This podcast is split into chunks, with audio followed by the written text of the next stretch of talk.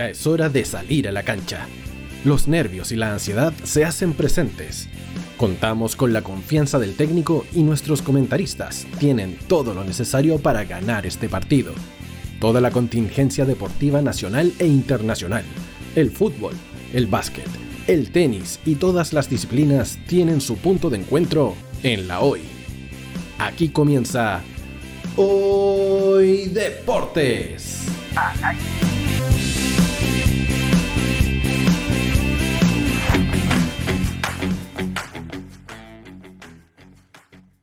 Hola, ¿qué tal? ¿Cómo están? Sean bienvenidos y bienvenidas a este show de la tarde que va dos veces por semana, los días y los viernes, llamado Hoy Deportes en directo.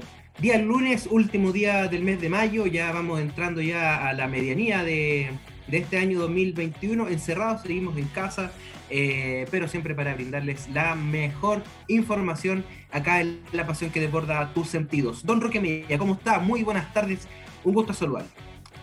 ¿Qué tal? ¿Cómo están? Qué gusto saludar también a Claudio, a Dani, a ti también, Diego, y a todos nuestros eh, amigos que nos sintonizan a esta hora. Don Conde del Gol, paso al tiro la pelota para el lado. ¿Cómo está? Gusto saludarlo, bienvenido. Igualmente, Diego, gusto en saludarte, gusto en saludar a Roque y a todos los amigos que ya nos acompañan acá en el Hoy Deportes al Aire. Feliz y con mucho panorama deportivo para desmenuzar en este día lunes. Así es, todo bien el, fin de semana. Eh, está Dani Marilicán en los controles el día de hoy, nuestro tío hoy, eh, dando ahí todas las directrices para este eh, show de polideportivo que va los lunes y los viernes. y vamos a entrar de lleno, ¿ah? pero vamos a entrar de lleno con la noticia que tal vez estábamos anoche intentando dormir y nos despertó este anuncio que realizó Conmebol de eh, suspender eh, la, la, celebración de esta Copa América en eh, el país trasandino, en Argentina, y se quedó sin sede por, una, por toda la noche. Durante toda la noche no tuvimos sede de, Copa América, pero hoy en la mañana, a primera hora del día, la Comebol comunicó e informó que la Copa América, que era del año 2020, que se va a jugar este 2021, que ya no va a ser en Colombia, que no va a ser en Argentina, por problemas políticos, por problemas de mm, pandémicos, se va a Brasil, donde hay problemas pandémicos y hay problemas políticos. ¿Qué le parece esta noticia don Roque Meyer? Que mm, eh, los problemas pandémicos y los problemas políticos están prácticamente en toda Sudamérica han nombrado equipos que han nombrado países donde se podría haber ejecutado la Copa América, ya sabemos lo que pasó en Colombia. Eh, Chile se posó también por ahí, pero yo creo que Chile también está con problemas políticos y también está con problemas pandémicos. ¿ya? Eh, más allá de que eh, si nos comparamos con otros países tenemos un buen, un buen nivel en términos de la cobertura de la vacunación, hay muchos problemas no resueltos. O sea, yo me hago la siguiente pregunta para los que pensaban que Chile podía ser una alternativa. Eh, estamos con toque queda. ¿Qué más normal para hacer una Copa América, no es cierto? O sea, Copa América con toque queda, ya ahí se responde sola la pregunta. Y los niveles de contagio en Chile también en estos momentos son altísimos. Estamos en el pic de lo que habíamos tenido durante toda la pandemia. Entonces, eh, eh, descartado Chile y, y seguramente si hubo negociaciones siempre tuvieron ese sesgo de, qué es lo que podía ocurrir por demandas sociales pendientes, en fin, tampoco era una alternativa. Pero lo extraño es que se lleve a Brasil, donde ayer veíamos una manifestación eh, multitudinaria eh, en contra del gobierno de Jair Bolsonaro. Y además los, niveles de, contagio y de fallecimientos por COVID son eh, alarmantes en Brasil. Entonces, eh, eh, yo creo que aquí está jugando un rol muy importante la plata, el dinero, eh, quién, ofrece mejores opciones en términos de impuestos, en términos de cobertura de televisión, de show, de espectáculo, y, lo van a, la van a realizar en Brasil porque la plata del negocio ya está en Conmebol. Entonces, Conmebol tiene hay que, hacerla, hay que hacerla como comunicación. Tiene que responder, claro, tiene que responder. Así que me parece insólita la medida, y, no sé hasta, hasta dónde son capaces de llegar con tal de hacer la Copa América. Si, si la situación es tan grave en el continente, hay que tener una mirada más de humanidad y decir, bueno, no están las condiciones para hacer una Copa América y la tendremos que aplazar y eso no, no debería afectar muchísimo eh, a la actividad del fútbol porque paralelamente está la eliminatoria, entonces eh, si concentrábamos todo nuestro interés, todo nuestro entusiasmo en la eliminatoria, podríamos disfrutar a lo mejor más del fútbol y no pagar duras consecuencias el día de mañana. Sí, em, va a ser bastante eh, importante lo que pase el resto de los días y también la decisión que tengan los clubes respecto a esta, esta Copa América. Incluso se pensaba en Qatar, por estas cosas de como tirar manotazos de ahogado, como se dice. Eh, pero Qatar fue una selección que era invitada a esta Copa América y que se había restado, entonces ahora que Qatar sea sede era completamente contraproducente. Se habló de Estados Unidos, que Estados Unidos ya está con todo, ya tiene, está jugando con público, de hecho la Copa Oro se va a jugar allá, eh, y Estados Unidos está grande y en los estados tienen, en todos los estados hay, estadios de calidad donde albergar un, espectáculo de esta índole. Em, pero finalmente se decantan por Brasil em, y donde hay una localidad como la que es Manaus, que es el epicentro de eh, una nueva cepa de esta pandemia del coronavirus. ¿Qué te parece a ti, Conde, em, que si bien la Conmebol decide no elegir los países donde hay más, eh, perdón, las ciudades donde eh, hay mayor cantidad de habitantes, como lo son Sao Paulo, Río de Janeiro, pero va a otras localidades donde eh, también hay un mayor número de contagios. Bueno, Diego, la verdad es que, como bien decía Roque en su análisis y comentario, yo ya, la verdad, no sé a qué responden las, las medidas que toma Comebol para poder seguir efectuando un, y perpetuando, digamos, esta, esta tradición de hacer la Copa América. Recordemos que también preocupa algo que para mí también es absolutamente insólito porque te pierdes uno, te pierdes el otro. Y, si se hace para el espectador, creo que tenía mucho sentido. Sin embargo, em, ya no sé realmente a qué responde la decisión de Conmebol. Se la quitó Argentina por una cosa evidente, los contagios en Argentina también están a un nivel altísimo, es un país eh, de, en cuanto a la envergadura de lo que tiene que ver con, con la logística, digamos, y con, con, todo lo que es el tratamiento de esta, de esta pandemia, el coronavirus eh, no estaba a la altura, eh, pero la lleva a Brasil, insólita y sorprendentemente, que uno decía por ahí aparecía Estados Unidos como serio candidato, se habló de, Chile en algún momento incluso eh, para ser candidato, pero yo realmente analizando cifras, muchachos, al 30 de mayo, día de ayer, 43.520 casos nuevos confirmados, es decir, y promediando semanalmente, al día 61.000 695 casos, es decir, un promedio de casi 70.000 casos diarios en Brasil.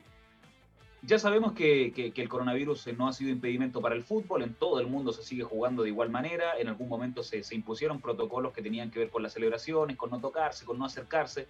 Esos protocolos duraron semana y media, si es que, a lo mucho. Luego los equipos dijeron, bueno, pagamos las consecuencias, se sigue jugando al fútbol, el que se enferma lamentablemente va a tener que cuidarse, los equipos dispusieron de su dinero para hacer eh, los gastos necesarios y yo creo que por ahí va el camino. Vamos a hacer la Copa América, vamos a tener saldo en contra, probablemente y obviamente vamos a tener dificultades y eso nos va a costar en lo económico y también en, lo, en el tema de la salud, pero estamos dispuestos a lidiar con eso. Para mí ese es el mensaje de la Comebol y el mensaje es clarísimo. El fútbol se juega con o sin pandemia, porque realmente si detenemos el fútbol, es el mensaje de la Comebola, ¿ah? si detenemos el fútbol prácticamente detenemos una de las actividades económicas más importantes del mundo y al parecer no están dispuestos a transar con ese, con ese aspecto. Así que yo creo que por ahí va el mensaje, Diego. Eh, yo no sé si, si lo hubiese llevado a Brasil, quizás hubiese elegido otro destino, pero, pero tendremos Copa América. Es un hecho, es un hecho de que ya existe mm, la certeza de que, de que, de que será, pero los números hablan por sí solos. Insólito es el titular para, para lo de Conmebol. Y cambia completamente todo porque... Eh los duelos inaugurales eran los equipos que eran anfitriones anteriormente, en este caso Argentina, que era contra Chile, en el Monumental de River, y también era, lo era Colombia. Y ahora cambia todo, eh, bueno, los grupos se van a mantener, obvio, no, no vamos a hacer un sorteo a, ¿cuánto? Dos semanas del inicio. Recordemos que la Copa empieza el 13 de junio. Eh, y es importante, bueno, van a, van a cambiar obviamente eh, las fechas tal vez y eh, en relación a los estadios, porque solamente se va a jugar en tres ciudades, como lo es en Brasilia, que imagino que va a hacerse de la final el, el Mané Garrincha, en Manaos y en Recife.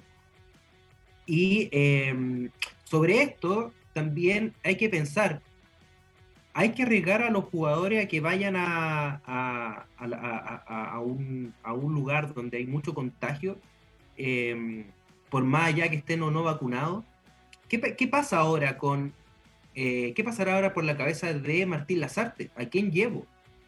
Eh, porque ahí claramente em, hay que revisar bien si están todos o no vacunados en relación si tienen la segunda vacuna, la primera vacuna, no cualquiera va a ir a la Copa América y, para eso tiene que tomar resguardos desde ya la NFP en conjunto con, con, la selección chilena en, revisar quién va y, quién no va y quiénes también están dispuestos a ir, porque si yo, si yo fuera jugador y renunciara a la roja, tendría la, la, gravedad que puedo yo enfrentar allá, yo creo que tiene completamente razón en el caso de no querer ir.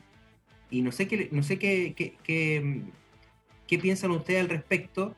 Porque yo creo que esto lo deben estar pensando todas las, todas las, otros, todas las otras selecciones. Em, me hubiese gustado ver la Copa América en Paraguay, por ejemplo. Paraguay y Uruguay. Que son países más chicos donde tal vez el riesgo es menor. Pero, como lo mencionó Roque, esta copa está, está pagada. Y hay que eh, dar cuenta de aquello, hay que rendirla y mejor que lo vamos a llevar a uno, a uno de los lugares donde hay, hay, más, hay mejor televisación y también mejor eh, calidad de estadios como lo de Brasil. Absolutamente, Diego. Y yo pienso que, que, también la, el compromiso va por lo que dices tú. El compromiso económico ya está hecho. Las inversiones ya están hechas. Me imagino que en cuanto a la publicidad. Hay muchas marcas que ya comprometieron sus, eh, sus aportes económicos para con la Conmebol y con la televisación de este magno evento, así que yo creo que también eh, va por ahí la cosa. ¿eh? Recordemos que el, fútbol, soy majadero, siempre repito esta frase, pero quizás es, es para que la gente se dé cuenta de la dimensión que tiene este deporte. El fútbol es la cuarta actividad económica más poderosa del mundo, únicamente superada por la industria automotriz, por el petróleo y por los medios de comunicación. Es decir, el fútbol mueve una cantidad de plata enorme y la Copa América no es la excepción, en lo absoluto. Quizás para mí la opción también hubiese sido Paraguay. Y en un momento lo pensé porque dije, bueno, la sede de la Conmebol se encuentra en, Paraguay, está en, eh, en, el país guaraní, así que probablemente yo dije la cosa va a ser por ahí. Y de hecho sirvió de burbuja sanitaria. Sirvió de burbuja sanitaria, por, de hecho Coquimbo tuvo que jugar en Paraguay por el tema de que acá no, no dejaron entrar a, a Defensa y Justicia. Yo, también pensé lo mismo por un momento, pero, pero inmediatamente me retracté cuando dije, bueno, ¿qué estadios tiene Paraguay? Eh, en ese momento me entró la duda y dije, bueno, la Conmebol no sé si vaya a escoger a Paraguay porque la calidad de los estadios Paraguay... yo creo que el tema de Brasil en parte también eh, deciden eh, darle la, sede a, a, los brasileños porque eh, no vamos a negar la experiencia que tienen en la organización de, grandes eventos. De torneos, claro. Entonces hace poco tuvieron mundiales, han tenido Juegos Olímpicos. Juegos Olímpicos. Entonces, la Copa América hace dos años. La última Copa América, claro. Entonces, por experiencia, por infraestructura, organización, experiencia, eh, como para poder disminuir los riesgos y poder eh, desarrollar todos los planes de, protocolos sanitarios. Me parece que, Brasil, desde ese punto de vista organizativo, por la experiencia que tiene, por lo que ha hecho anteriormente, por la dimensión de los eventos que ha tenido que organizar y que de una u otra manera los han hecho de buena forma, positivamente, creo que es la... Si, hay que buscar una, de las razones, creo que por ahí va, podría haber un, un punto y no un punto, sino que varios puntos a favor de Brasil en comparación a, otras, a otros países sudamericanos que a lo mejor también esbozarían lo mismo, como es el caso de Paraguay, que Paraguay eh, se podría ver colapsado por el hecho de pasarle una organización de estas características dos semanas antes. ¿Ya? Eso también hay que ver cómo, cómo reacciona la organización paraguaya a un evento como este en comparación a la dimensión que tiene Brasil como organizador de eventos deportivos. Roque, y, yo también quería acotar otra cosa, muchachos, que creo que es de, vital, de vital importancia. Como lo decían ustedes, Brasil es un país que tiene unas cifras de contagio altísimas, más allá del problema que tiene con, con, lo de una posible crisis y, e inminente crisis social, eh, para con su presidente Jair Bolsonaro. ¿Qué va a suceder realmente cuando en la fase de grupos o en instancias definitorias, qué sé yo, aparezcan casos de COVID positivo? O sea, es decir, en esta Copa América incluso puede ser campeón Bolivia o, Venezuela, equipos que quizás no están tan bien expectados para, para, para, enfrentar la cita. Sin embargo, cuando vemos los campeonatos, porque hasta el momento hemos, las ligas, perdón, hemos visto ligas, ya más allá de la Libertadores, más allá de la Sudamericana, pero a nivel de selecciones, no hemos visto compromisos de esta, de esta altura, digamos. No hemos visto Eurocopas, no hemos visto eh, Copas América. ¿Qué va a suceder, por ejemplo, si Brasil o Argentina o el mismo Chile acusan 10 casos de COVID positivo. Se acabó la participación para un equipo. Y, llevando la Copa Brasil, yo creo que eso es, eh, eh, favoreciendo el espectáculo, como tú dices, por un lado, por nivel organizativo, por tema de televisación, porque Brasil sabe hacer hace mucho tiempo las cosas bien, es un país grande, con potencia económica y además de lo futbolístico, pero ¿qué va a suceder en caso de que suceda, de que pase eso? O sea, ahí el espectáculo realmente se te va a las pailas. Por pensar que en Brasil se puede hacer de mejor manera, ya lo hemos visto en otras competiciones, 10 eh, casos de COVID positivo y te olvidaste de la competencia, sobre todo si estás hablando de, octavos, cuartos o semifinales. Y es un escenario muy real y muy posible. Nada descarta que los jugadores puedan llegar incluso, eh, aunque se van a tomar todos los resguardos pertinentes y posibles, nada descarta que los jugadores puedan llegar incluso con un caso de COVID, del utilero, qué sé yo. Llegando, abriendo la Copa América. ¿Qué piensan de eso? va a estar complejo. Va, vamos a ver en realidad eh, cuál va a ser el máximo de jugadores permitidos para esto. Porque recordemos que, hay, recordemos que hay listas de buena fe, pero ¿qué pasa si tiene, se te contagia la mitad de, la mitad de un, plantel? ¿Va a tener que viajar con los otros para allá? Eh, no sé, logísticamente se ve bastante complejo y eso es lo que vamos a saber durante eh, estos días eh, que en realidad la selección chilena está pensando en otra cosa más importante que es este jueves Santa Argentina en, Santiago del Estero.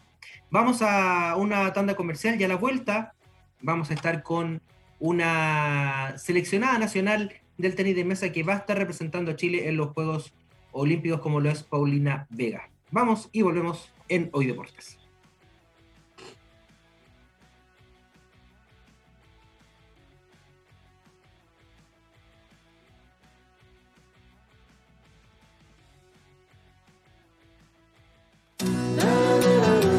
No te vayas. Volvemos después de una breve pausa comercial. Disfruta en la sintonía de la hora. Personaliza tus ideas con Estampados MG. Una excelente alternativa para estampados de poleras, tazones, cojines, delantales y mucho más.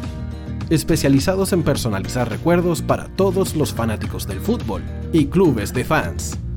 Encuéntranos en Facebook y Twitter como arroba estampadosmg y en nuestro Instagram como arroba estampadosmgcl.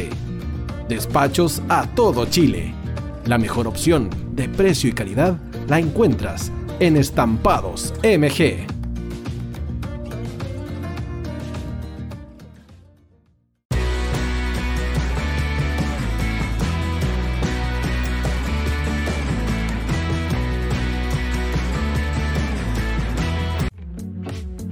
Estudio Jurídico Global Use. Abogados especialistas en derecho de familia, civil y laboral. Las deudas te agobian. Global Use te ofrece diferentes mecanismos jurídicos para tu defensa y tranquilidad.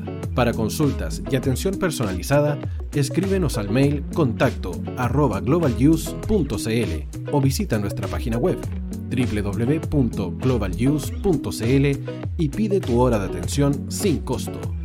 En Global Use estamos al servicio de la gente.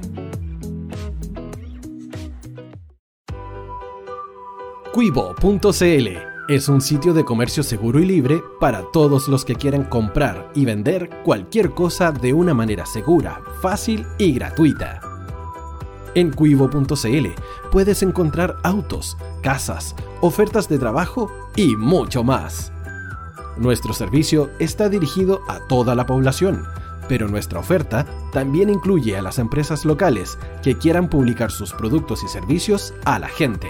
Cuivo.cl, donde buscar y ofrecer es más fácil. Vota en las diferentes categorías de nuestro ranking. Tú eliges los temazos de la semana en la hoy. Música, deportes, cultura, noticias e información. Todo esto lo puedes encontrar en La Hoy.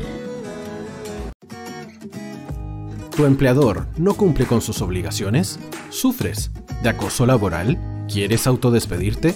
Con Defensa Trabajador de Global Use puedes defenderte. Di no a los malos empleadores. Pide tu hora de atención al mail contacto arroba globaluse.cl o visita www.globaluse.cl. Con Defensa Trabajador de Global Use nos pagas cuando ganemos tu caso.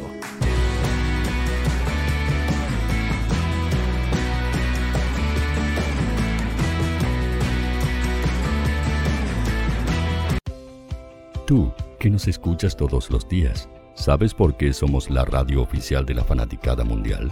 Si no lo sabes, sube el volumen. Hola tío, aquí Andrew de Argentina. Hola tío, hoy soy Deb. Saludos desde España. Radio Hoy es mi radio. Hola, mi nombre es Eric y los estoy escuchando desde La Habana, Cuba. Hola tío, hoy es un placer estar escuchando a Najo.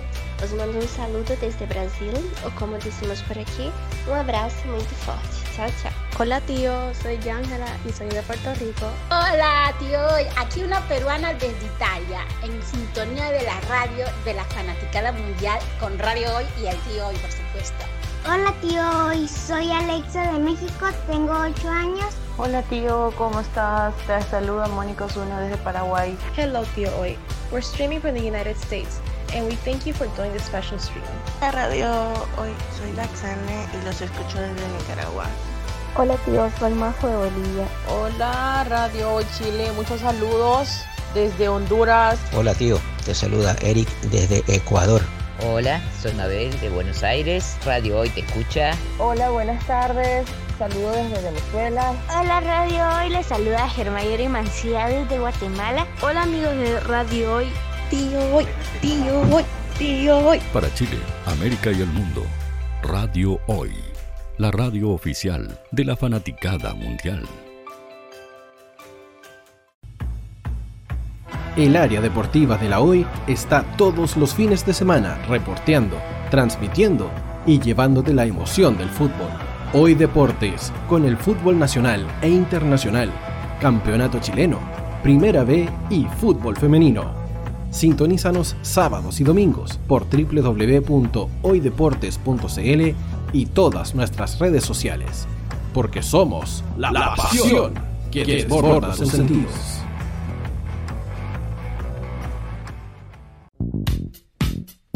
¿Quieres que tu marca llegue a miles de personas? ¿Buscas hacer crecer tu negocio? Envíanos un mail a radio@radiohoy.cl y sé parte de nuestra parrilla programática. Únete al equipo de auspiciadores de la Hoy. Los fans de Chile y el mundo nos prefieren. ¿Y tú qué esperas para seguirnos? Síguenos en Twitter como arroba Facebook La Radio Hoy, Instagram arroba porque somos la radio oficial de la fanaticada mundial. Radio Hoy es una empresa Hoy Comunicaciones. Visítanos en www.hoycomunicaciones.cl.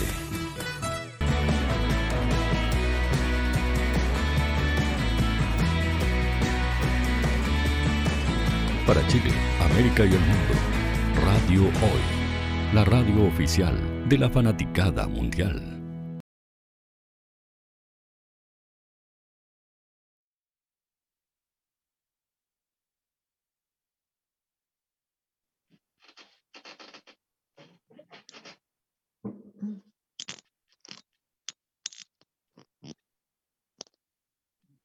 Estamos ya de vuelta en Hoy Deportes. Eh, recuerden que nos pueden seguir a través de las redes sociales, eh, Radio Hoy CL en Instagram, Twitter, la Radio Hoy en Facebook y las redes de Hoy Deportes, Hoy Deportes CL en Instagram, en Twitter y en Facebook. Y también nos puede ver a través de la web www.radio.cl y canal 131 de Zapping TV. Y también estamos a través del Instagram Live de Hoy Deportes.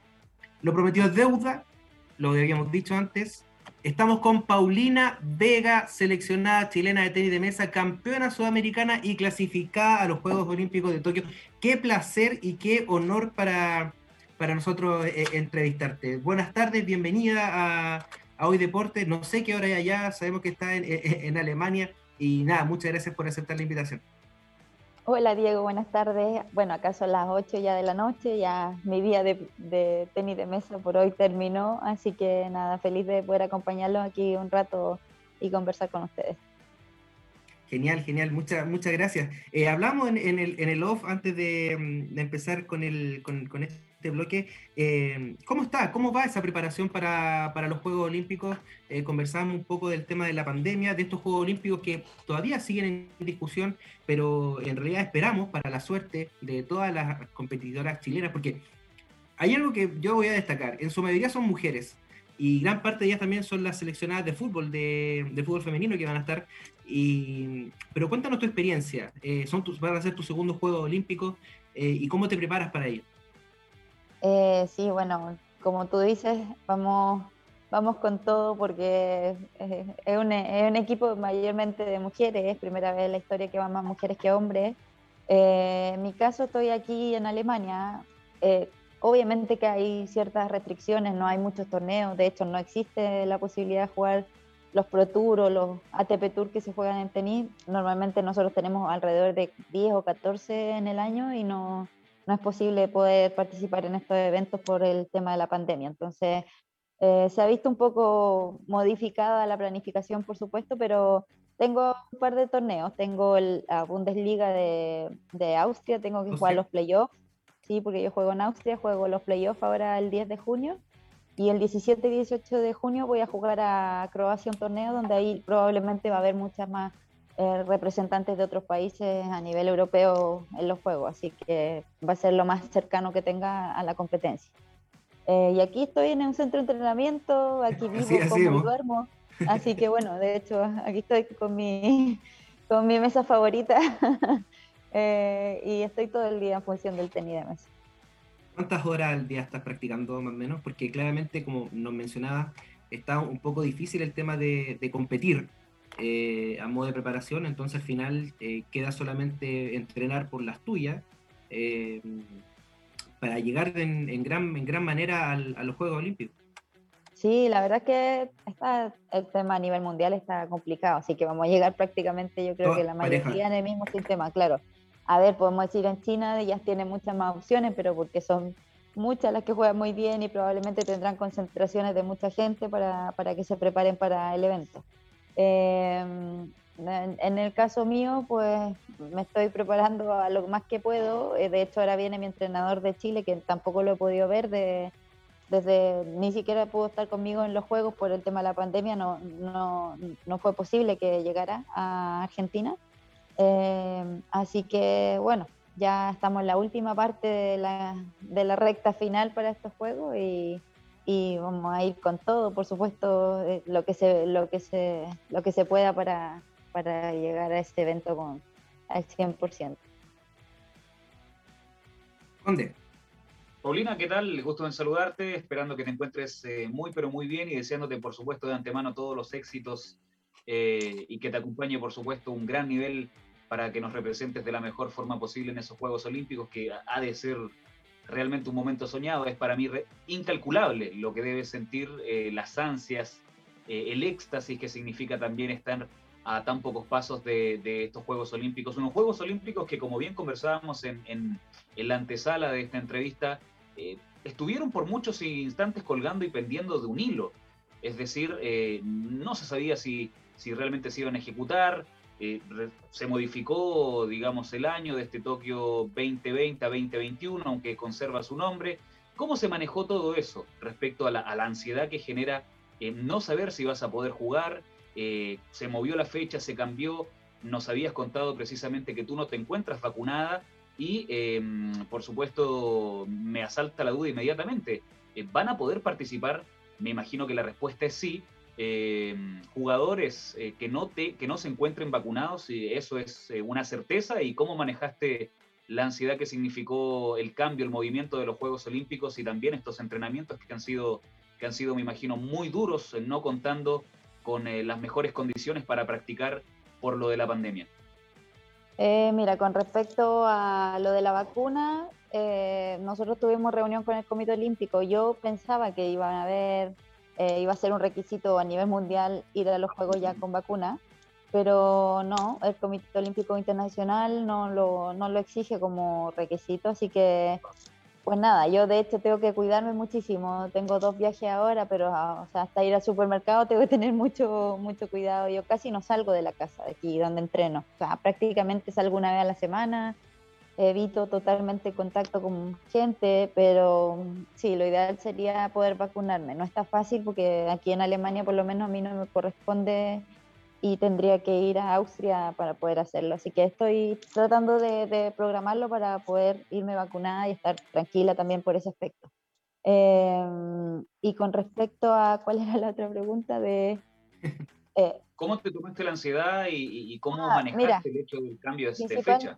O sea, la verdad es que para mí no fue malo, de hecho, porque nosotros teníamos clasificatorio olímpico el año pasado en abril, esto se modificó en marzo, se canceló, y para mí fue un año donde yo estuve encerrada aquí entrenando. Eh, obviamente faltaban los torneos y las competencias, pero yo no paré nunca. O sea, no tuve que dejar de jugar tenis de mesa porque estaba en la casa en cuarentena, no salíamos a ningún lado, nos traían las comidas y la gente que estaba aquí no se movía de aquí.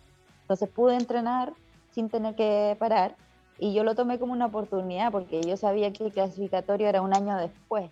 Entonces para mí fue, bueno, vamos a darle el año entero lo más que se pueda y, y la verdad es que no me lo tomo con ansiedad, me lo tomo como, como están las cosas. O sea, yo llevo ya casi dos años sin poder ir a Chile por producto de la pandemia. Tenía pasaje para ayer, de hecho, para ir a Chile y tuve que dejarlo porque si voy tampoco es certero que vaya todo bien por el tema del, del COVID. Mejor tener precauciones y, y, bueno, después ya de los juegos veré si puedo ir a Chile te lo has tomado muy en serio por, lo que se ve y por, por, lo que nos comentas, has hecho sacrificios, pero realmente, realmente importantes. O sea, el hecho de no, no haber viajado en Chile, a Chile todo este tiempo para cuidarte, eh, por tus cuidados, tomando en cuenta que quizás acá podrías haberte vacunado porque te correspondía sí, la verdad, La verdad es que, claro, ya me correspondía, pero no puedo tomarme un mes y la vacuna tengo que tomarme una, ponerme una dosis y luego ponerme las 28 días. Entonces, imagínate, podría haber ido, de hecho, tú, jugué el clasificatorio olímpico en Argentina y podría haberme quedado perfectamente haber ido a Chile, pero no, no era posible. O sea, mi entrenador no, no pudo ingresar a Argentina y, y yo ir a Chile era un riesgo quedarme encerrada. O sea, este tiempo ha sido todo el, lo más precaución posible y tratar de hacer las cosas bien. Nadie aquí, nadie me, o sea, yo estoy súper clara que me puedo contagiar igual, probablemente, eh, por mucho que yo tenga los cuidados. O sea, eso no puede pasar a cualquiera, pero, pero bueno, yo trato de tener las precauciones, de, de, bueno, pensar que va a ir todo bien y esperar que, que nada, que no pase nada de aquí a, a los juegos y se te ve muy mesurada, ¿ah? te, lo tengo que decir. Yo, yo estaría hecho un atado de. O sea, yo ya me estoy poniendo.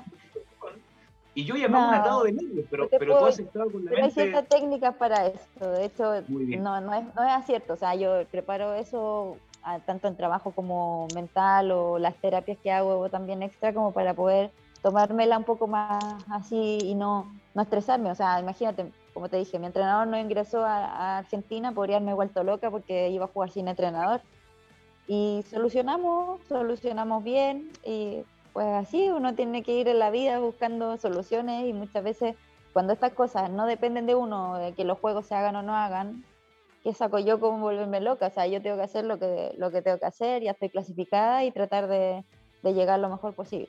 A ver si me pasas el tip después del programa. ¿eh? Diego, el paso es para ti. Sí, como que todos vamos a necesitar un poco de eso. como una terapia Se llama terapia vegetativa deportiva lo que hago, por si acaso, lo pueden buscar. Ah, buenísimo. Lo vamos a googlear. Oye, Paulina, que, te va a eh, salir el mentor, el que me hace la terapia a mí. Paulina, buenas tardes, gusto saludarte. Eh, era interesante escuchar cómo mencionabas lo, que, lo de la oportunidad, que habías visto una oportunidad en lo que estaba pasando, porque eh, en diferentes disciplinas o actividades, lo que más se ha acumulado en este tiempo es frustración. O sea, son muchos los deportistas que han visto abortados sus campeonatos y su entrenamiento, su competencia. Eh, chicos que son músicos no han podido tampoco desarrollar su actividad artística con la música, el arte está prácticamente detenido. Eh, por lo tanto, eh, me imagino que desde ese punto de vista, tus expectativas para poder eh, hacer buenos, unos buenos juegos y obtener buenos resultados está a tope, con, con mucha motivación. Sí, de todas maneras, a ver, mira, el tenis de mesa es un deporte indoor. De partida, la mayoría probablemente como te digo, este fue un centro que es de los pocos a nivel mundial, a lo mejor que no cerró sus puertas, o sea, que cerró sus puertas, pero los que estábamos adentro tuvimos el placer de poder seguir entrenando y, eso yo lo tomé como ventaja, por supuesto. Eh, pero una vez que ya se abrió, pasaron tres meses bastante críticos, ya todos los deportistas, todos los tenimesistas volvieron a, a su hábitat, a entrenar. Claro, ya sin competencias, obviamente que el panorama para todos nosotros ha cambiado igual, de todas maneras. Pero es una es súper complicado. Yo cuando a mí yo he tenido muchas entrevistas y me comentan lo que tú me dices, o sea, hay gente que no ha podido siquiera volver a hacer lo que hacía en su vida normal. Eh, es difícil, pero yo creo que, a ver, a todos algo nos ha enseñado esta pandemia. A mí, yo te digo, mi, mi mamá, yo la admiro porque pasa, lleva casi más de un año encerrada, vive en San Pedro de la Paz y casi que todos los se dan cuarentena y cuarentena y, es súper complicado. Me imagino para una persona normal estar en casa, imagínate para un deportista, o sea, que, nosotros estamos acostumbrados a estar ahí full siempre dándolo todo. Em, así que, bueno, sí, yo lo tomé como una oportunidad, pero, pero espero que, también en los juegos se vea reflejado. O sea, se vio de hecho en la, en la clasificación, yo siento que yo llegué con esa ventaja. O sea, con, comparado con otras rivales que siempre hemos estado a la par, de hecho con la que yo jugué la final, ella me había ganado la última vez 4-2. Y yo entré como que, no, aquí vengo yo con todas las de ganar esta vez porque sabía que había hecho un trabajo eh, que, que, venía preparada para eso y a lo mejor a ella le faltó ese poquito de, de confianza que yo, yo, tenía por no haber parado. Oye, te, te llevo un poquitito a tus inicios, tú eres de San Pedro de la Paz. Sí. Cuéntame, eh, ¿tus inicios en el tenis de mesa son, son a nivel escolar o son eh, también tiene que ver con, el núcleo familiar, esa típica mesa de ping-pong en el patio, con los amigos, con los primos? ¿Cómo parte tu afición por el... O, en tu familia ya habían tenimesistas antes? La mesa de ping-pong, como tú dices, se ocupaba para jugar, para hacer asados, para todo en la casa, o sea, servía de todo. Eh, yo era, bueno, ya tenían, la verdad es que recuerdo cuando ya tenía 5 o 6 años, yo acompañaba a mi hermano a entrenar a Huachipato. Ellos son gemelos y ellos jugaban a nivel nacional, fueron preseleccionados nacionales. Y bueno, yo iba a edad, muy, apenas llegaba a la mesa. De hecho, no, mi primer campeonato nacional fue a los 7 años. Eh, fue en un ambiente, por supuesto, familiar más que, más que nada. Mi papá también jugaba. Así que estaba impulsada por, esa motivación, más que, más que nada. Ahora yo debo decir, eh, a modo de confesión, de que el liceo donde yo estudié jugué tenis de mesa. Séptimo y octavo básico en el liceo de aplicación. Jugamos con los robots.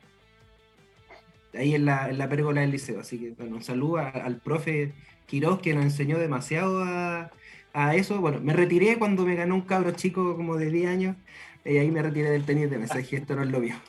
Eh, oye, eh, Paulina... Eh, a mí me ponían, en el colegio me ponían típica kermés, me ponían así a hacer partidos con todos los que quisieran jugar todo el día, y ponían, no sé, gánale a la Pauli, y el que me ganaba se ganaba 10, 10, lucas, por ejemplo, y si yo ganaba, ganaba 500 pesos, o sea, estaba todo el día. Pero tú, pero, tú mirando para el lado. ya, pero era, imagínate, todo el día ahí en, en dando, pero bueno, era entretenido, de esto tengo qué, fotos. Qué entrete. Qué entrete. Sí. Oye, y, y, tú eres muy chica también cuando fuiste a representar a, a Chile a, a Atenas. Eh, y viendo la, el, el, ranking mundial en el cual se miden, tú eras, eh, estabas cerca de los 400, ese era el ranking tuyo en el año 2004. Hoy eres 75 y eres la segunda mejor sudamericana. Americana, diría yo, porque no hay norteamericana, está la brasilera, que tiene apellido japonés, eh, y, luego sigues tú. Entonces, em, me imagino que hay un salto de calidad tremendo, son 17 años de diferencia, y también la, las expectativas son mayores eh, personales, em, y también de la gente que te sigue, que te apoya eh, día a día. Cuéntanos un poco de eso, sobre tus expectativas para, este, para estos Juegos Olímpicos, y, también cómo ha sido esta, esta carrera en relación al, al financiamiento que tú has tenido para poder eh, vivir en Alemania, para poder vivir del tenis de mesa, que es, un deporte que no tiene tanta visual, eh, eh, visibilidad, perdón, y por ende tampoco es algo que, que tenga mayores auspicios.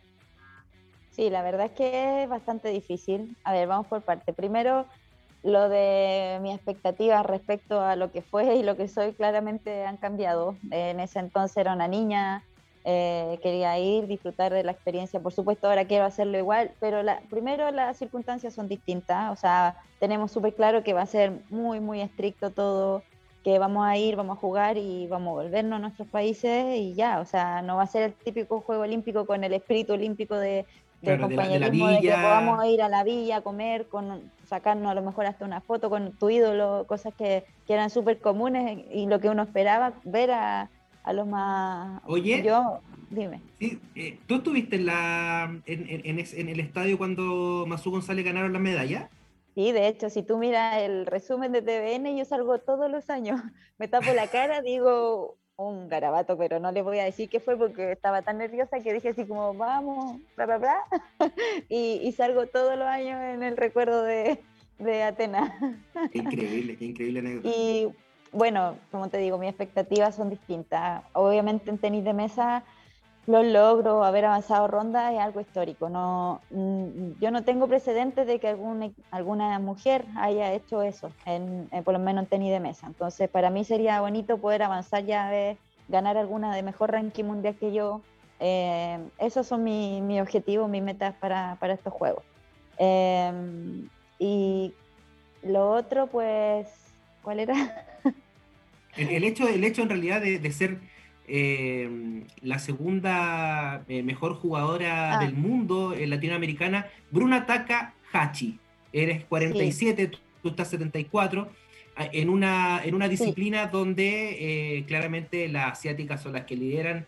Dentro de las 10 mejores son 7 son chinas y el resto también son japonesas, así que son todas asiáticas. ¿qué, te pasa en eso? O sea, Bruna eh, es una jugadora brasileña de origen japonés, pero su familia es de Brasil. Sí, ella, eh, también es profesional, vive, vive, vive en Portugal ahora, está jugando liga ahí. Hay una jugadora que tiene también mejor ranking que yo, que es, son dos más. O sea, a nivel latinoamericano están las dos hermanas Díaz, Adriana, que es campeona panamericana, eh, está número 20 del mundo. Ella es, es, increíble esa niña, tiene 20 años y es una locura a nivel latinoamericano, la puedes buscar después y es increíble. Y hay, otra que es la hermana que es número 50, 60 del mundo y con ella ya tengo mucha más cercanía de nivel y cada vez que jugamos es, una guerra.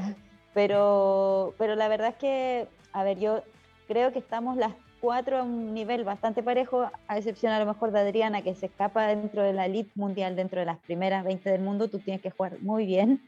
Y, y creo que va a ser muy distinto a esa ocasión porque, porque como te digo, mis expectativas son distintas, cómo me he preparado es distinto. Y tú antes me preguntabas cómo lo hacía para, para prepararme acá en Alemania, cómo, cómo financiaba. Pues la verdad es que, a ver, nosotros como seleccionados nacionales, la mayoría de los seleccionados nacionales de, supongo que de todos los deportes, pero voy a hablar por el tenis de mesa, que es lo que conozco, eh, estamos en el extranjero. O sea, tengo mi compañera Daniela Ortega en el extranjero, está Nicolás Burgo, está Felipe Olivares, Gustavo Gómez, están en un proceso del plano olímpico, igual que yo, y de la que pone apoyo del plano olímpico, la federación y el comité olímpico para poder em, subvencionar todo esto. A lo mejor las estadías no, nos proporcionan los viáticos para poder vivir del tenis de mesa.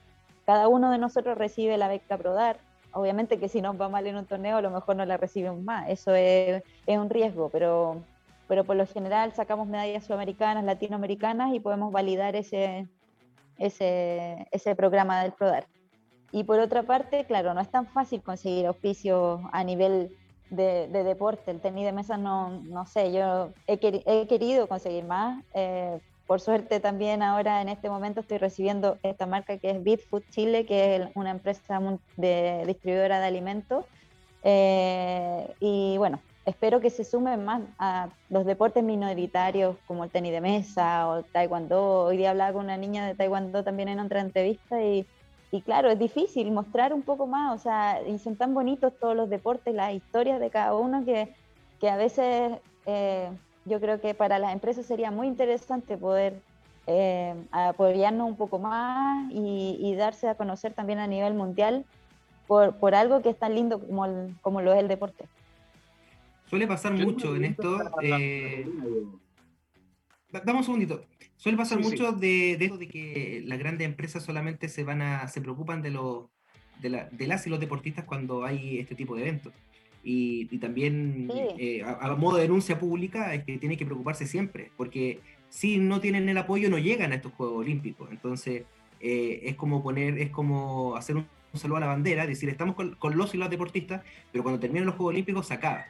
Y, la, denuncia es, claro, hay que hacerlo, hay que hacerlo siempre, porque eh, el camino es duro para llegar a, esto, a, estos, a estos juegos o, ser campeones sudamericanos, eh, y el apoyo tiene que estar desde la base. Así que ese, ese es mi eh, denuncia a, esta, a las grandes empresas, a los grandes conglomerados que solamente aparecen cuando hay victorias y no en el proceso dejemos abierta la invitación. Yo feliz de poder, de poder tener más loguitos por aquí, de poder tener como camiseta mexicana. por ejemplo, claro, por ejemplo, o sea, nosotros tenemos ciertos torneos, o sea, a mí la federación normalmente me apoya a jugar torneos acá en Europa como los ATP y eso, pero hay algunos que yo tengo que financiarme o yo tengo que pagar a lo mejor mi preparador físico o comprar mi material de tenis de mesa y bueno, bueno, gracias a esto, a Bitfood ahora puedo hacer un poquito más de inversión en cuanto a mi material de tenis de mesa. Pero incluso conseguir eh, auspicio de tenis de mesa, imagínate, propio de la marca, de las marcas que usamos, no es tan fácil. Entonces, claro, es difícil poder llegar a lo mejor a Adidas, alguna marca, si tú no tienes tantos followers o si no tienes, no eres visible. A lo mejor ahora puede ser un poquito más que, llegue a algo más, pero sería ideal que no sea ahora como dices tú y que sea un proceso y a lo mejor eh, a lo mejor apuesten a mí o a lo que viene para de aquí a Santiago 2023, por ejemplo. Paulina, ahora que ya tocamos todos los puntos trascendentes, que, miramos los horizontes de, de Tokio 2020 o 2021 y que hicimos hincapié en tu carrera, en tus inicios, en, en, cómo te manejaste, lo psicológico que me dejó bastante sorprendido y, y, lo voy a copiar, ¿ah? lo voy a calcar. Lo bueno se copia, dicen por ahí. Quería hacerte una pregunta que quizás va a sonar extraña, pero la preparación que ustedes hicieron cuando estuvieron en esta especie de burbuja eh, allá en Alemania, muy cerca de Múnich, me dijiste, ¿se realizó en los entrenamientos con o sin mascarilla? Sin mascarilla. ¿Se entrena y de hecho, sí, nunca, nunca entrené con mascarilla. Eh, se tenía el protocolo de tener mucho cuidado con las bolas, por supuesto, porque hay mucho, las bolas andan por todos lados. Eh, pero cuando estaba, cuando nosotros estábamos aquí encerrados, lo único que tenían ingreso al centro era el jefe, que es el entrenador y su señora. Entonces, todo el resto estábamos acá adentro. No había posibilidad de que a lo mejor entrara, si no fuera por ello, de alguna forma entrara el virus. Entonces, eh, era como una burbuja, como tú bien dices eh, y, no, se realizaba sin mascarilla, solamente tener precauciones de, contacto, de usar el gel, más que nada eso. Claro. Porque aunque la gente de, pronto, para los que no conocen eh, mucho el tenis de mesa o los que no están realmente pendientes de lo que es el tenis, el tenis de mesa es un deporte que es realmente extenuante en lo físico, puede parecer que no, pero sí lo es. Todos piensan, piensan que el ping-pong es aquí nomás. Claro. Ah, no, absolutamente. No, la verdad es que no, se necesita mucha agilidad, mucha velocidad de reacción, eh, mucha potencia en las piernas eh, y además mucha cabeza. Entonces, si tu cabeza no anda, el cuerpo no anda y bueno, es todo, es bastante exigente en su totalidad, por así decirlo. Perfecto. Me sacaste una duda que, que a lo mejor era, era, un poco burda, pero, pero me imaginé en algún momento, bueno, Paulina, ¿habrá jugado con o sin mascarilla? Bueno, a lo mejor si se pone una, yo creo, Diego, una 10 mascarilla, a lo mejor le podemos ganar, ¿o no? no, ahí me muero, seguro, de hecho. En, los ojos, en los ojos, en los ojos habría que ponerle un... Ahí, ahí, le, ahí le ganamos. No, que igual le escucho la bola. Ah. Yo creo que practicáis de todas maneras. Yo creo que hay practicado así de todas maneras. Sí, de hecho se, hace, se hace. Sí, sí, sí. Pues. Eh, la reacción, pues, lo que, la, capacidad de reacción, o también como esas que tienen como unas luces, que lo practican harto los automovilistas. la tecnología nos está llevando a hacer bastantes cosas así Interesante. Eh, Paulina, para cerrar, ¿alguna, alguna anécdota que, que, no quieras contar que te haya pasado, no sé, en, algún circuito, que te haya encontrado con, no sé, alguien importante, que te haya felicitado? Vimos, yo vi una con Roger Federer, que la verdad y que es tu ídolo eh, máximo eh, y, estás en, Europa. bueno, eso fue de suerte, de hecho. Ah, ya. Sí, por ejemplo, eso Sí, eso fue porque, a ver, yo le, había preguntado al Peña González, yo es mi ídolo de la vida, entonces eh, Roger. Yo le dije, oye, si me encuentro a Roger en alguna parte, ¿le podré pedir una foto, no? Porque de verdad que, por ejemplo, en tenis de mesa tenía mala experiencia de pedirle a lo mejor a uno que era al que más yo admiraba y me dijo que no, entonces yo dije, ay, no, no quiero pedir más fotos. y, y entonces Peña me dijo, mira, al que tú sin, a ojos cerrados puedes pedirle foto y es lo mejor que hay en el circuito, Roger. Así que si te lo pillas, pídele. Y yo fui al comedor ese día, me acuerdo que íbamos a comer y de repente yo dejo mi bolso, porque uno deja los bolsos antes de ir a comer, yo dejo mi bolso y miro al lado y había, te juro que era una maleta así, pero que yo creo que yo entraba ahí en esa maleta, aunque yo no soy muy grande, pero, pero era gigante. Y, y miro y yo dije, ¿y esto? Y hago así, no, dije, Roger, pedí mi, mochila de nuevo porque tenía cámara. En ese entonces habían cámaras así. Y yo, por favor, mi mochila, mi mochila. La pido, le digo, si se voy a sacar una foto conmigo. Me dijo que sí, no hay problema. Y ya ahí dije, me puedo ir feliz de estos juegos. Aparte que también es un caballero, es, muy buena persona, tiene fama de hecho de ser un, muy buena persona. y ojo, de hecho le dicen así. siempre que gana un torneo. Grande, chico, a pesar de la trayectoria que tiene, es un tipo muy genuino, así que te envidio esa foto también. Yo creo que a él, yo creo que a él lo, lo engrandece mucho eso, o sea, él se, ve muy buena persona, es, de hecho él trabajó mucho en su cabeza, yo creo, cuando era chico, porque al principio él era súper así como que se iba fácil, se enojaba bastante, y de un momento a otro, no sé si la señora lo dominó o qué, pero, pero como que él bajó un poco sus revoluciones respecto a su a su personalidad cuando jugaba y eso, y su actitud, y después fue siempre así un caballero, ganara, perdiera, como tú dices, cuando gana parece que fuera siempre el último torneo y él, bueno, es muy talentoso también y, la verdad es que se admira, yo lo admiro mucho. Oye, eh, Paulina, eh, para ir cerrando, eh, te doy el pase para que le deje un mensaje a, a la, a la gente que, que, te sigue, a la gente que, que, va a hinchar por ti en estos Juegos Olímpicos y créeme que no, no vamos a ser pocos, eh, va a ser mucha gente a la que va a estar alentándote y te va a estar eh, tratando de conseguir eh, algún link o algo así, si es que no lo transmite acá la, la televisión nacional, para, para poder verte. y esperar triunfo y bueno también que salude a tus auspiciadores porque no es fácil que tú tengas visibilidad y, y nosotros te estamos dando esto eh, porque confiamos no solamente confiamos en todos los deportes, somos el polideportivo y, y, por eso, eh, bueno, primero te queremos dar las gracias por, por confiar y por, por, ser parte de, de, nosotros. Eh, deja tus redes sociales, deja todo para que la gente te siga y te apoye, al igual como lo vamos a hacer nosotros de, de aquí y en más. Bueno, vamos a dejarlo todo igual que para los juegos. Primero, muchas gracias por la invitación, de verdad que eh, estoy contenta por, haber podido compartir un poco más de mi historia con ustedes. Eh, gracias, como tú bien dices, a mi auspiciador, a Bitfood, eh, por apoyarme desde que apenas clasifiqué. Ellos fueron los primeros en ponerse ahí conmigo. bueno, la verdad es que nada, un mensaje para toda la gente que, que, sean fuertes, que tengan, espero que estén todos muy bien. La verdad es que estos tiempos han sido muy difíciles para todos, no solo para los deportistas.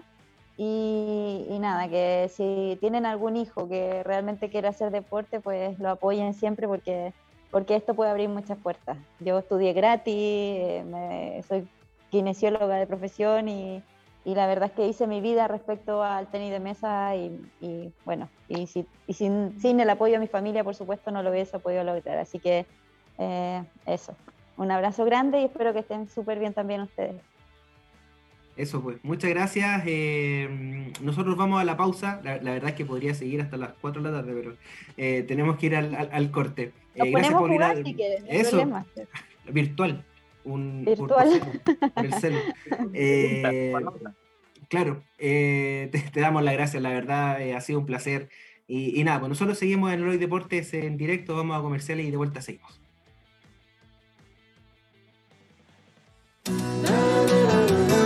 Te. Volvemos después de una breve pausa comercial. Disfruta en la sintonía de la hora.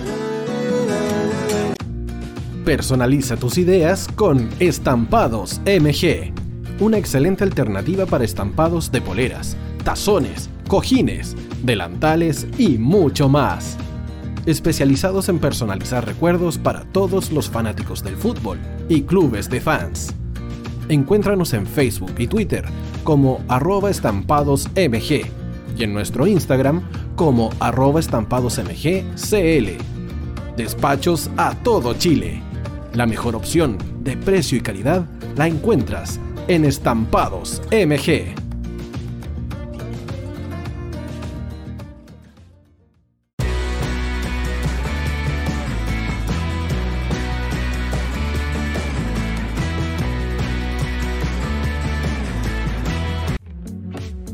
Estudio Jurídico Global Use.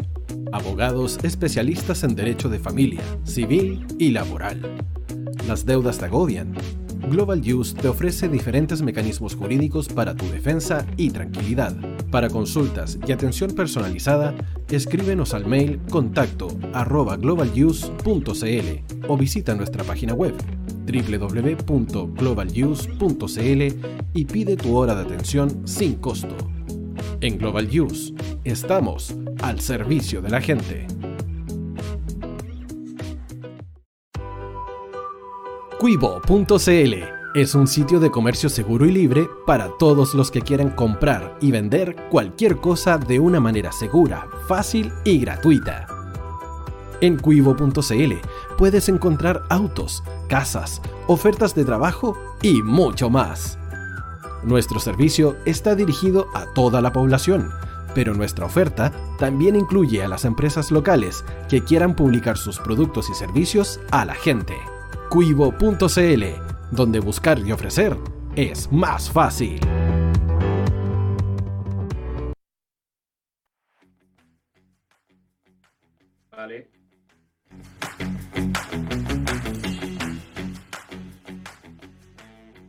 Yo le decía a los muchachos, ya vamos al aire, estamos al aire, pues estamos al aire ya en este Hoy Deporte. Oye, qué gran entrevista con, con la, la Pauli Vega Escolar, le vaya excelente, vamos a estar ahí siguiéndola en, a través de acá de eh, Radio Hoy. Seguimos muchachos porque eh, vamos con el boxeo. Don Conde Claudio Peñalosa, cuéntenos, así pildoritas. Tenemos harto, harto que contar. Claro, Diego Vélez, porque tuvimos un fin de semana plagado, no sé si plagado de boxeo, pero sí con una pelea que nos llenó a cabalidad. Para todos los fanáticos del boxeo, la veníamos esperando hace rato. Eh, lo habíamos conversado en los capítulos anteriores de Hoy Deportes, el enfrentamiento entre Devin Haney, eh, campeón de peso ligero actual eh, y vigente contra un Jorge Linares, un multicampeón, había sido campeón de tres categorías diferentes y era un, un avesado boxeador de 35 años, el venezolano que venía con la intención de arrebatarle el título a un Nobel Hani que llevaba en su registro solamente eh, peleas ganadas, si no me equivoco, 25 era el registro anterior, 0-0, obviamente sin empates y derrotas, y con 18 knockouts en su haber. Fue una velada que se llevó a cabo en la ciudad de Las Vegas y que tuvo, por supuesto, presencia de espectadores, de público, entre ellos Oscar Máquina Bravo, a quien sacamos a colación permanentemente, que se encuentra en Las Vegas eh, boxeando y llevando a cabo su profesión. Estuvo invitado por Grand Enterprises, esta, esta firma con la que se encuentra Máquina Bravo en los Estados Unidos de Norteamérica, así que eh, tuve la oportunidad de recibir un completo informe con lo que fue la velada entre Linares y Hani. Si usted no la pudo ver, se perdió el capítulo del viernes de Hoy Deportes donde mencionamos que solamente Dazón está transmitiendo ciertas peleas de, por ejemplo, el Canelo Álvarez, eh, incluso Andy Ruiz, etcétera. Es la plataforma que por 1.500 pesos al mes, eh, pasamos el dato, eh, le permite ver peleas de todo tipo. La velada finalmente se la llevó Devin Haney. Diego Roque, muchachos, se fue retención de título para el boxeador que sumó 26 peleas ganadas, 0 derrotas, 0 empates, lleva registro perfecto, sin embargo, la velada no pudo ser eh, absolutamente feliz eh, para el boxeador que conservó su título, porque el venezolano de 35 años hizo un muy, un muy buen espectáculo sobre el ring. En los primeros seis rounds, eh, me atrevería a decir que dominó de forma confiada y segura Devin Haney, salvo alguno que otro round, pero a partir del sexto round en adelante las cosas fueron cambiando. Un, un venezolano eh, muy experimentado de 35 años eh, que fue subiendo en las aspiraciones con una guardia alta y con golpes potentes, se fue subiendo poco a poco y le fue quitando la seguridad que comenzó teniendo Devin Haney en el comienzo de la pelea. E incluso en dos oportunidades lo tuvo cerca de enviarlo a la lona. la pelea estaba absolutamente dominada por Haney, sin embargo, en dos ocasiones eh, lo tuvo. Estuvo muy cerca realmente mm, Linares eh, de enviarlo a la lona y cambiar todos los planes. Recordemos que ganó por decisión unánime el boxeador que conserva su título de peso ligero mundial y que ahora va a por Gervonta Davis o eh, les corrijo de inmediato, acá tenemos en una nota de as.com eh, que nos menciona precisamente quién podría ser el próximo rival de Devin Haney, un Devin Haney que se encuentra absolutamente imbatido y que finalmente terminó ganándole a Jorge Linares. Eh, Teófimo, López es el rival al que retó en la misma velada luego de derrotar al venezolano en un combate que llenó las expectativas y surtió de muchas emociones a todos los amantes del boxeo. Muchos decían que a Linares le faltó sorprender. Recordemos que el boxeo es un deporte de apreciación, salvo que exista algún knockout. Y en esta oportunidad los jueces eh, consideraron que Linares no hizo lo suficiente para quitarle el título al eh, campeón vigente. Recordemos que el retador siempre tiene que hacer una performance que esté por sobre la media para poder quitar el cinturón, así que Linares se quedó lamentablemente con las ganas. Eh, a ver si a, redes sociales vamos a subir las fotos que nos envió Oscar Máquina Bravo, que disfrutó, pero de una forma, ni les digo, desde que salió a trotar en la mañana, el, día sábado me estaba mandando mensajes emocionados porque iba a ir a la pelea, yo envidiándolo, por supuesto. Así que no, una velada increíble que puedes repasar en Dazón y que la puedes repetir ganó por decisión unánime, pero estuvo a punto de ser noqueado. Devin Haney, que conserva su título, se quedó con las ganas no más. El venezolano, que era apoyado por toda la comunidad latina, me incluyo.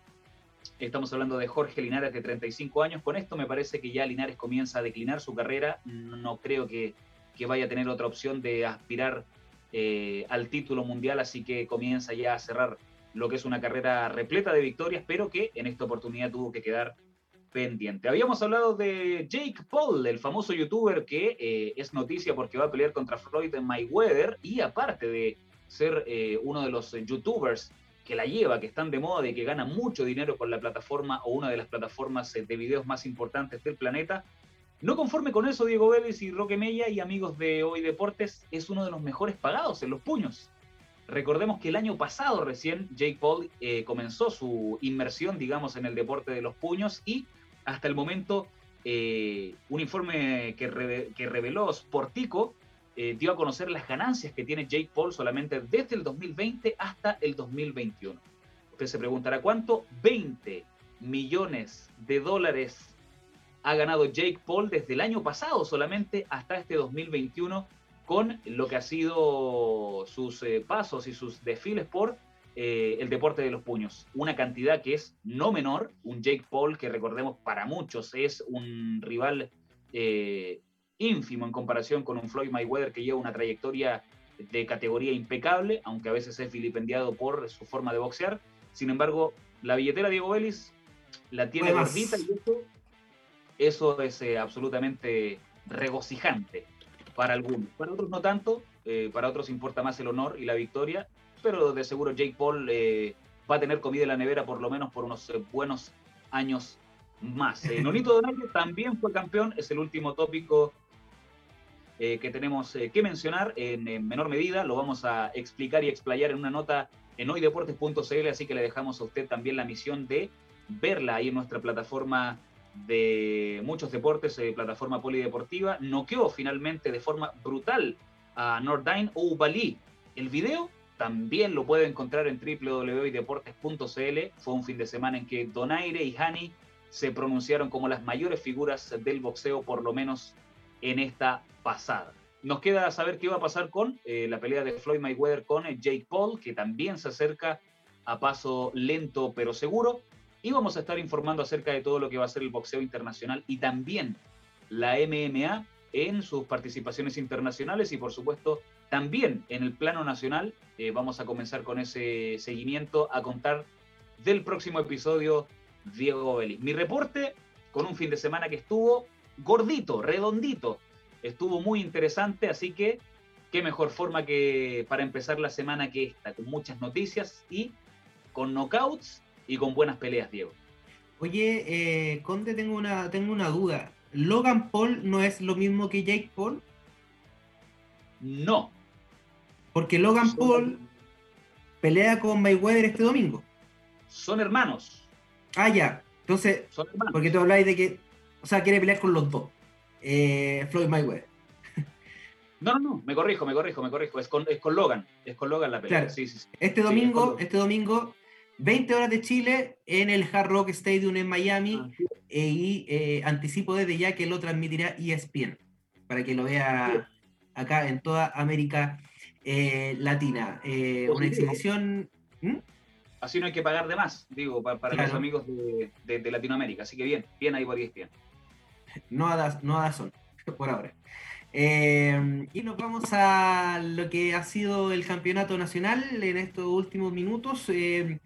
Recordemos que la primera fecha se está jugando, eh, o sea, perdón, la, primera división, la fecha número 9, se está jugando con triunfo de Unión Española sobre Curicú Unido, la goleada de Deporte La Serena 5-1 a Deporte Melipilla, O'Higgins 1, Palestino 0, la Católica lo dio vuelta ahí sobre el final con gol de San Pedro, 2-1 a Cobresal y acá se va a caer alguna lagrimita porque Everton derrotó a Santiago Wanderers 1-0 en el clásico eh, de la quinta región. Para el día de hoy, 15.30, en breve, Juan Antofagasta, Huachipato, Calera, Unión La Calera, 18 horas ante Ñublense y cierra la fecha el Audax italiano en el Teniente ante la Universidad de Chile, 20.30 horas. El equipo libre, Colo Colo y em, en relación a la tabla de posiciones de la primera división, la lidera O'Higgins, mire, 16 unidades y lo sigue Deporte La Serena con la Universidad Católica con 15 puntos. Eh, ¿Algo que decir con respecto al clásico? Transmisión de Radio Hoy. Por supuesto, fue transmisión de Radio Hoy, estuvo ahí Marcelo López con un gran grupo de profesionales. Eh, el clásico porteño, la verdad es que eh, se definió en una sola jugada, en, una muy buena jugada por lo demás del cuadro de Everton de Viña del Mar, que a través de su delantero polaco logró convertir el único gol del partido. Me queda, la única duda que me queda, eh, porque creo que fue un resultado bastante justo en, líneas generales, eh, fue un partido eh, en donde Everton tuvo mucho más la pelota, sin embargo Wanderers igual intentó a través del Conejo Villa, tuvo un par de oportunidades, sin embargo me queda, me queda solamente esa sensación de que la tarjeta roja, no sé si era para tarjeta roja, ¿ah? es, es, lo único, la única salvedad que, que podría ser, pero, pero absolutamente resultado consumado, es decir, no creo que esa cartulina roja hubiese cambiado el, el trámite. El trámite del partido. Absolutamente, absolutamente. Pero me parece que la revisión, que incluso fueron, me parece que fue el bar el juez central del partido, eh, no, se podría pelear quizás. Es lo único. Pero el Everton corta una racha importante. Los últimos dos compromisos habían sido em, una derrota y, un empate. Recordemos con aquel gol de, Rodolfo Rotondi, ese que se le mete a Johnny Herrera por, por el recoveco arriba cuando intenta sacar un centro. Así que Everton venía con ese, partido se jugó en Santiago, parece, ¿no? En el Nacional, así es, en el Estadio Nacional. Toda la razón. Así que Everton corta una racha, enhorabuena para, para toda la gente ruletera. Así que, y se escapa porque estaba también en puestos, estaba en la duodécima posición del campeonato nacional y con este triunfo respira verdaderamente. Es. Eh, y en la primera B eh, también se está jugando la fecha número 8. Y eh, hablemos, Roque, de Leonel Altamirano, quien anotó doblete en el importantísimo triunfo del Campanil el día sábado ante Temuco por 3 a 1. La octava fecha de la primera B empezó justamente el día sábado en este encuentro entre la Universidad de Concepción y Deportes Temuco, dos cuadros llamados a ser eh, protagonistas del campeonato. Lo ganó el Campanil por 3 a 1 en un partido atractivo, interesante, buenos jugadores. Eh, se vio muy bien a Altamirano, a Riveros y a un chico mm, González, eh, mediocampista de la Universidad de Concepción, que yo lo anotaría ahí en los libritos de los busca talentos y de los que le, le, pone un, le, pone un, asterisco. Sí, hay que mirarlo de aquí a fin de año porque seguramente puede ser un jugador que, que va a llamar muchísimo la atención, es argentino es un volante creativo. Eh, al final se quedó con, los puntos el campanil por 3 a 1. Eh, ayer domingo jugó Cobreloa con San Luis, ganó 1-0 Cobreloa. Santa Cruz con Deportes Iquique ganó 3-1. Deportes Iquique que comienza a, salir del fondo de la tabla el cuadro iquiqueño.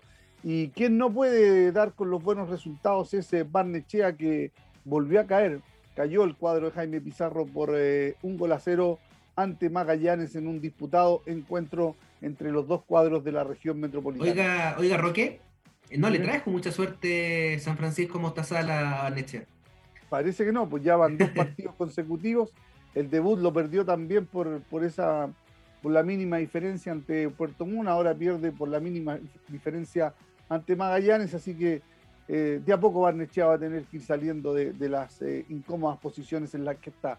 La jornada se cierra el día de mañana ¿ah? con los eh, compromisos entre San Marcos de Arica con Unión San Felipe a las 14.30, 18 horas para el puntero Coquín Bunido con Deportes Copiapó y cierra la jornada Ranger de Talca con Deportes Puerto Montt a las 20.30 horas.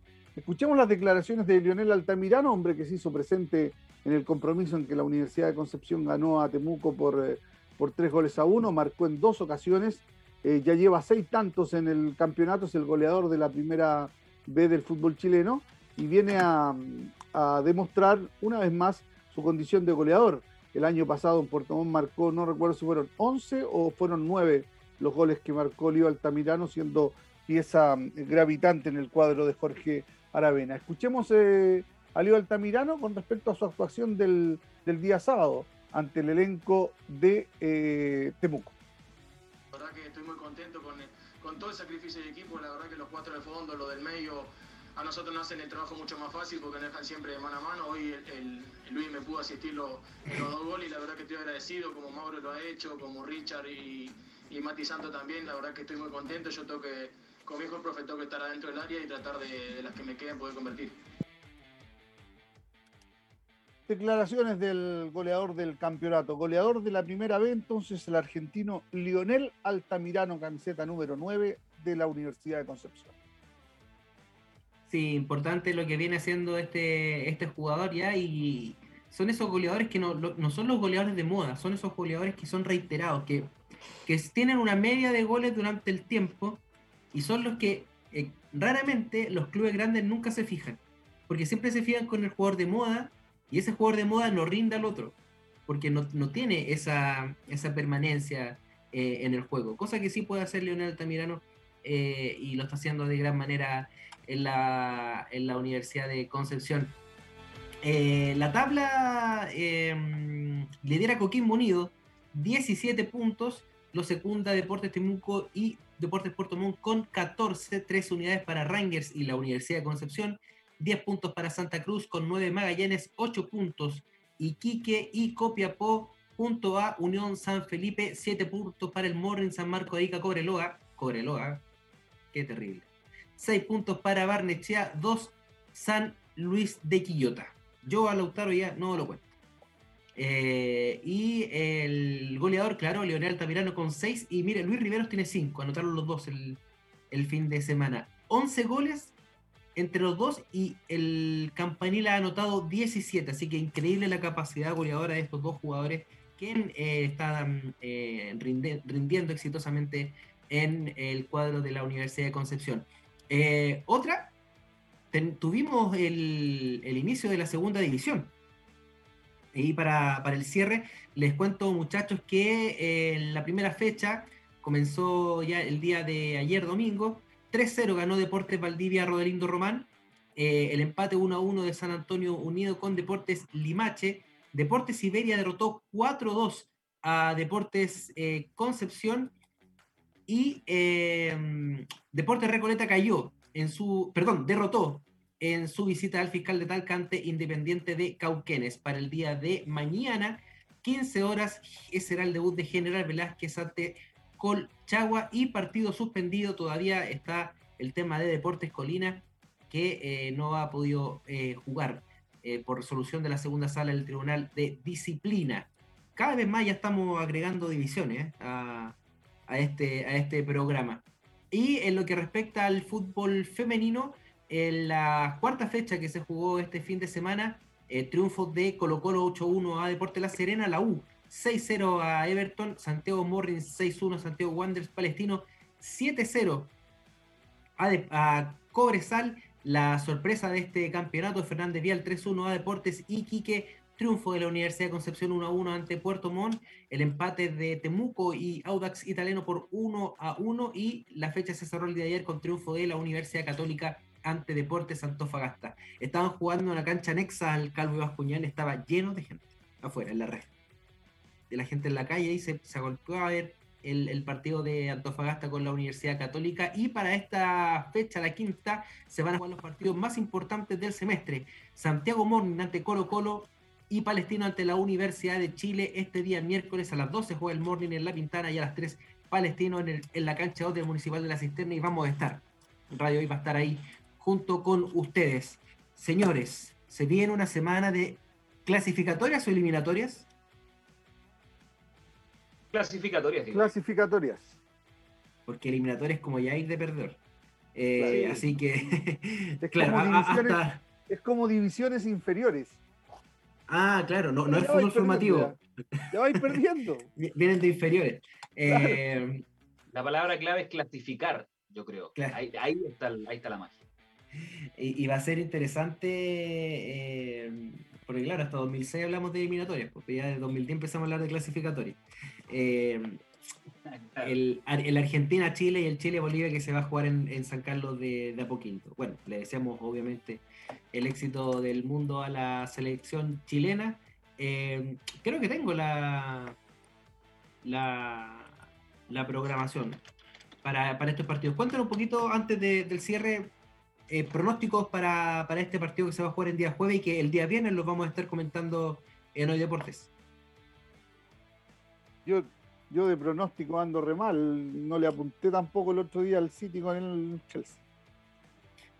Diga todo lo contrario entonces. Diga que va a ganar Argentina. No, no, sí. Lo que, gane Argentina es. Eh, eh, yo creo que es favorita Argentina. Ya las ganas que uno tiene, obviamente, de que Chile haga un buen papel y que pueda obtener un buen resultado están ahí. ¿ah? Pero yo creo que eh, ante Chile en esta oportunidad, en Argentina, es favorita Argentina. Yo creo que se empata. ¿Mm? Yo voy por el empate, muchachos. Yo creo que, que, aunque Argentina quizás le puede sacar un pelo de distancia a un cuadro chileno eh, que tiene grandes nombres, ojo, tampoco, tampoco, tampoco nos echemos a morir. Yo siento que podemos rescatar, o no rescatar a estas alturas. Yo creo que podemos hacer un buen papel, pero creo que, va a ser complejo. No, no, no, es, eh, no es tampoco para, para darnos las de de grandes profetas, pero un empate yo creo que sería bastante justo por con dos selecciones con buenos nombres, así que yo me la jugaría por un empate a romper raja.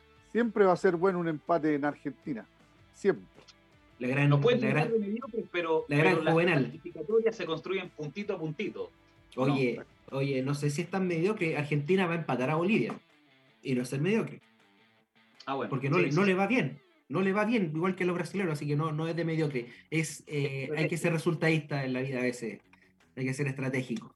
El día 3 de junio, este jueves, 16 horas, en Bolivia, Venezuela, Uruguay, Paraguay, Argentina, Chile, Perú, Colombia y para el día viernes por la noche Brasil, Ecuador.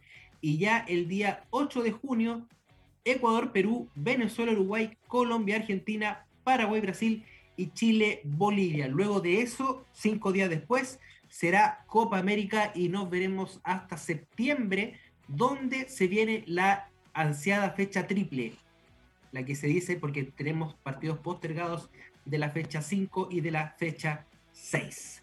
Hermoso que le, vaya, que le vaya muy bien a la selección chilena porque tenemos que estar en eh, el Mundial de Qatar 2022.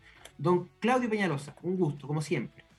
Un placer, como siempre, Diego. Comienzo a, sacar del, ropero ahí la camiseta de la de Salas, la de Francia 98, manga larga. Ya es tiempo. Es tiempo de sacar el amuleto. Así que con toda la fuerza, con toda la fe y con toda la confianza. Porque tenemos de dónde. Hasta pronto, Diego. Confío en Ben Brereton, Don Roque. Totalmente.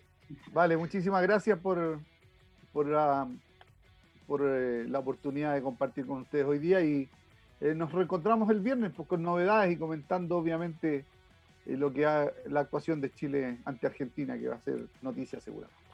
Así es. Eh, gran programa el día de, hoy. Estuvimos con Paulina Vega y también estuvimos analizando todo lo que va a pasar con la Copa América. Esto hablamos de clasificatoria, hablamos de la primera vez, hablamos de la primera A, hablamos del boxeo. Acá en Hoy de Aporte hablamos de todo en el polideportivo. Estuvo Dani Marilca en los controles, Diego Eri que le habla. Nos vemos el próximo viernes.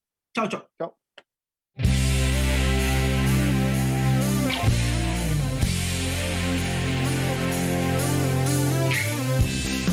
Pitazo final. Una nueva victoria. Tres puntos más que nos acercan a la gloria. Nos encontramos la próxima semana cuando el deporte nos vuelva a reunir. Esto fue Hoy Deportes al aire por la radio oficial de la Fanaticada Mundial.